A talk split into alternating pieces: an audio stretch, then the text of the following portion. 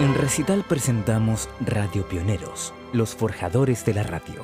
Las historias de quienes hicieron la radio en el mundo, relatadas en una serie de 13 capítulos, los cuales son emitidos diariamente a través de Radio Recital.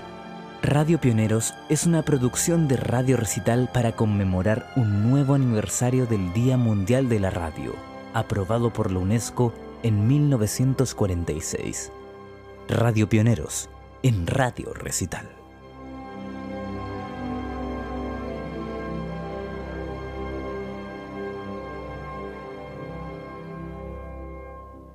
Hoy, la BBC de Londres. This is London calling. ¿Quién no ha escuchado hablar de la mítica BBC? Conocida en la actualidad más por sus documentales que por sus orígenes, la BBC de Londres no solamente es televisión, sus orígenes vienen del mundo de la radio. Para comenzar a hablar de su historia, nos remontamos al año 1922.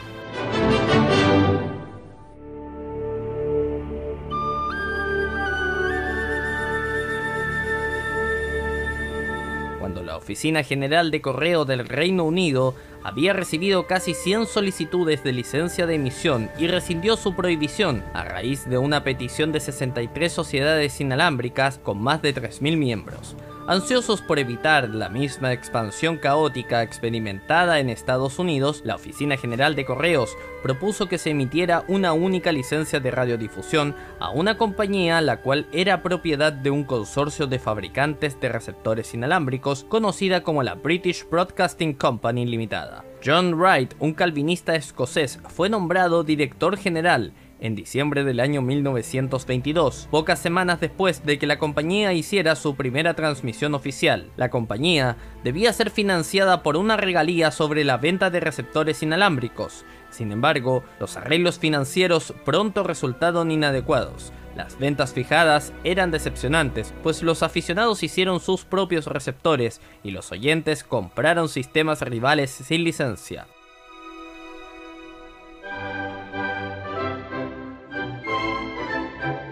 El gobierno inglés recomendó una reorganización a corto plazo de los derechos de licencia con una mejor aplicación de la ley y una mayor proporción en los ingresos de licencias divididos entre la BBC y la Oficina General de Correos. El golpe de suerte para la BBC llegaría durante la huelga general en mayo de 1926 debido a que ésta interrumpió temporalmente la producción de periódicos. De esta forma, la BBC se convirtió en la fuente primaria de información.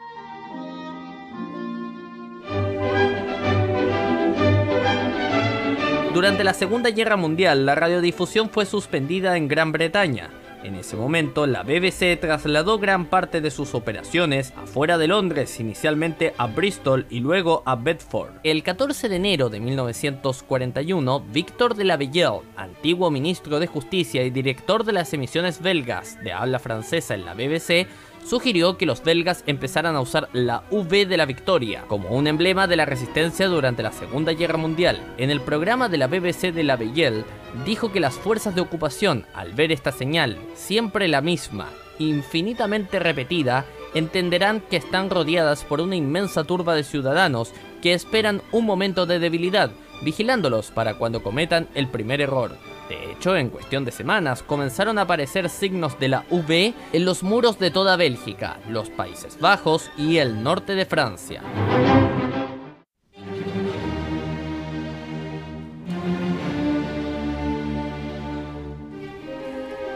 Animada por este éxito, la BBC estableció un plan llamado el V for Victory, del cual puso a cargo de la prensa al editor Douglas Ritchie, al que presentaba como Coronel Britton. Ritchie propuso una V sonora, utilizando el código Morse, tres puntos y una línea, teniendo el mismo ritmo que las notas iniciales de la Quinta Sinfonía de Beethoven. Esta entradilla con las notas de Beethoven fue utilizada por la BBC como señal de llamada para sus programas en idiomas extranjeros en los países ocupados durante el resto de la guerra.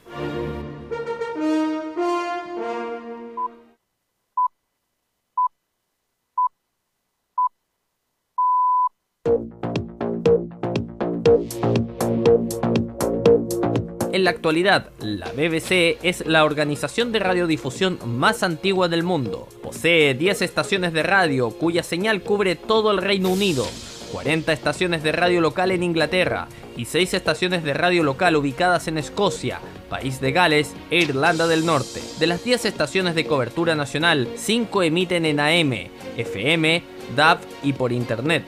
Cuenta con más de 20.950 empleados. El Servicio Mundial de la BBC transmite en 32 idiomas a muchas partes del mundo a través de las ondas cortas, internet, satélites y retransmisiones en FM y AM. Es independiente políticamente, sin ánimo de lucro y sin anuncios comerciales. Esto fue un nuevo capítulo de Radio Pioneros, los forjadores de la radio, una producción de Radio Recital, donde vive la buena música.